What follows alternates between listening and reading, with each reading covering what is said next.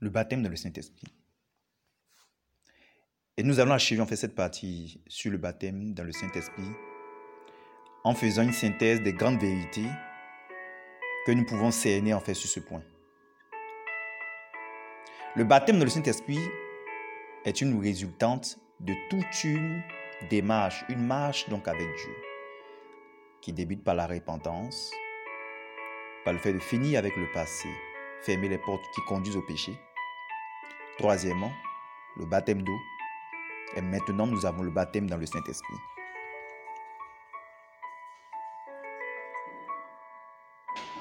Les Écritures, en fait, nous enseignent que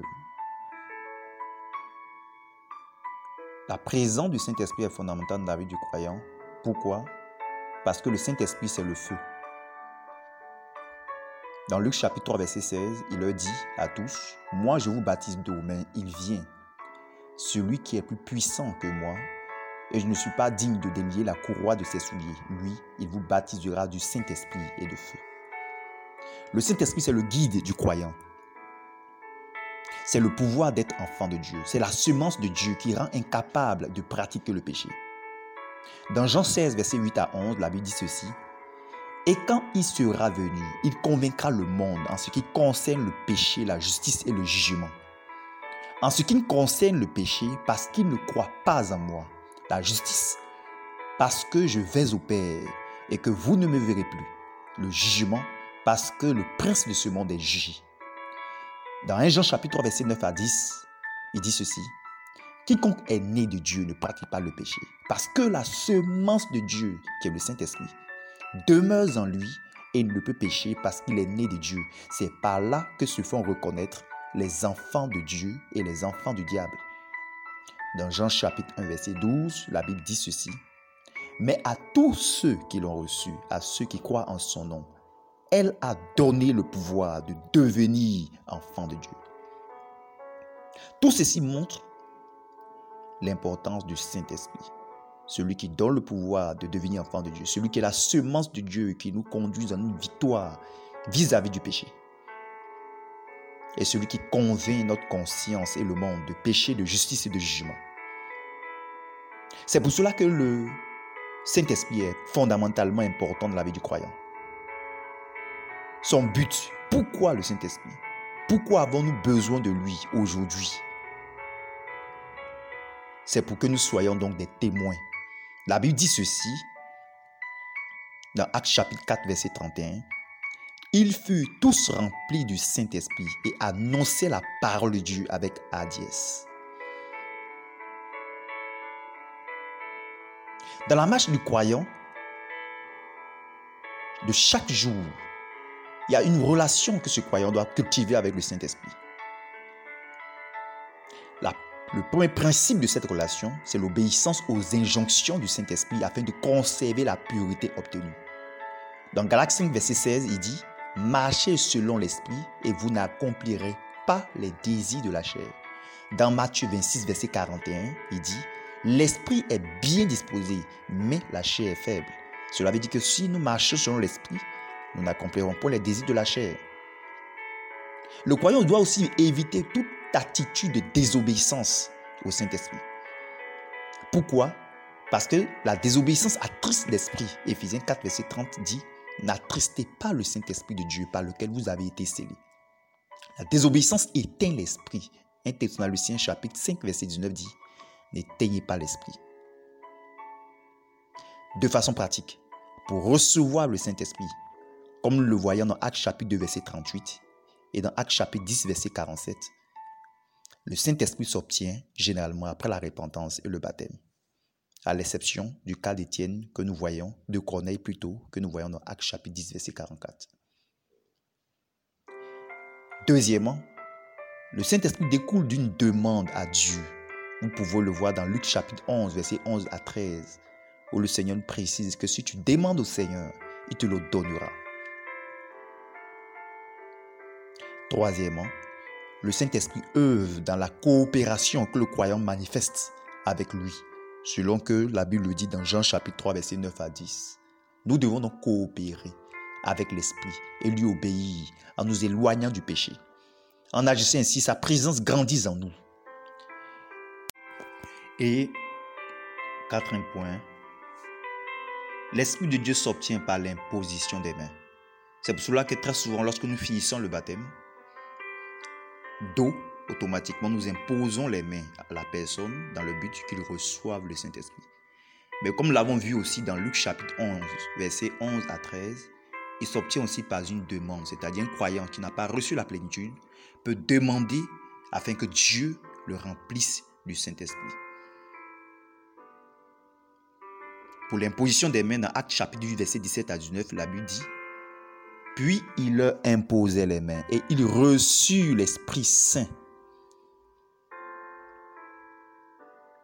Parlons de certaines manifestations du Saint-Esprit. L'une des manifestations évidentes de la présence de l'Esprit de Dieu dans la vie du croyant, c'est le parler en langue. C'est une œuvre de foi. L'avantage du parler en langue, en premier lieu, il permet de nous adresser à Dieu, d'adresser à Dieu des mystères en esprit. La Bible dit parce que celui qui parle en langue ne parle pas aux hommes, mais à Dieu, car personne ne l'entend. Mais en esprit, il prononce les mystères. 1 Corinthiens chapitre 14, verset 2. Celui qui parle en langue a une capacité supplémentaire de parler au Seigneur. Il prononce des mystères en esprit à Dieu. En deuxième point, le parler en langue est nécessaire parce qu'il permet l'édification personnelle. La Bible dit, celui qui parle en langue s'édifie lui-même. 1 Corinthiens 14, verset 14.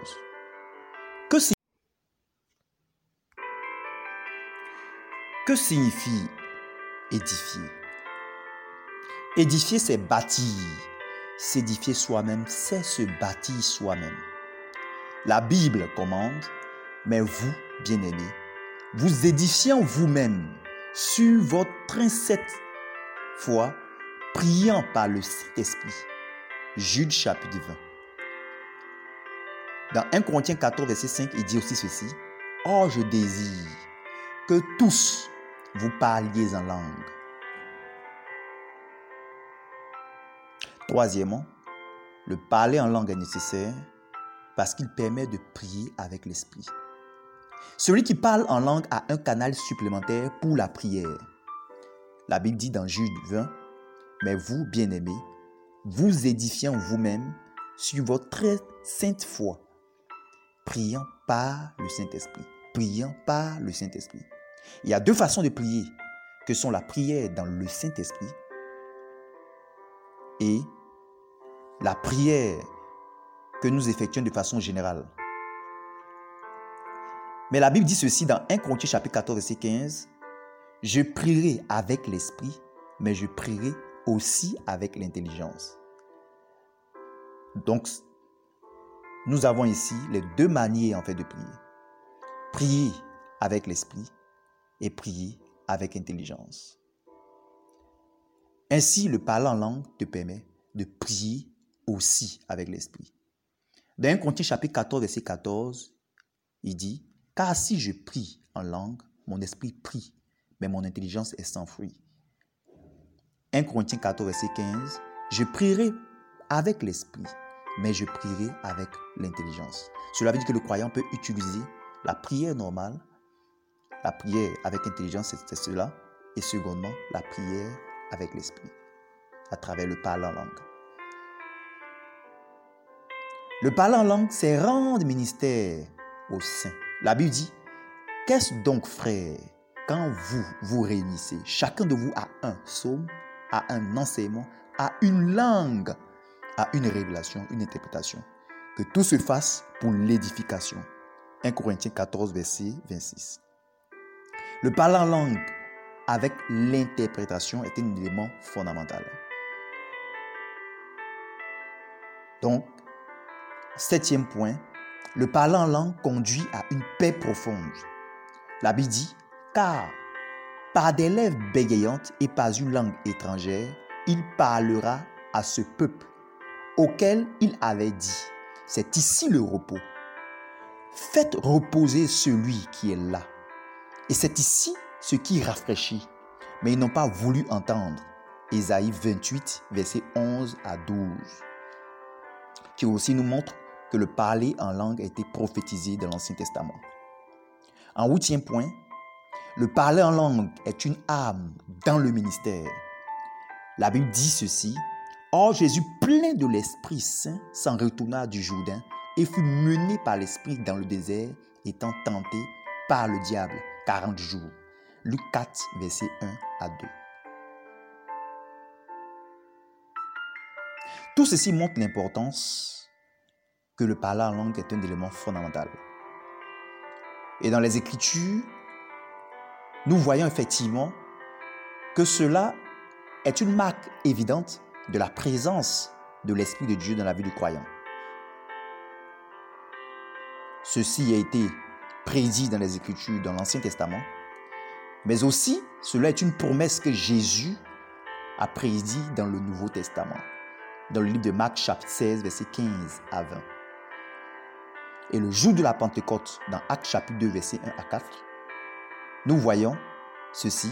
Et comme le jour de la Pentecôte s'accomplissait, ils étaient ensemble dans un même lieu.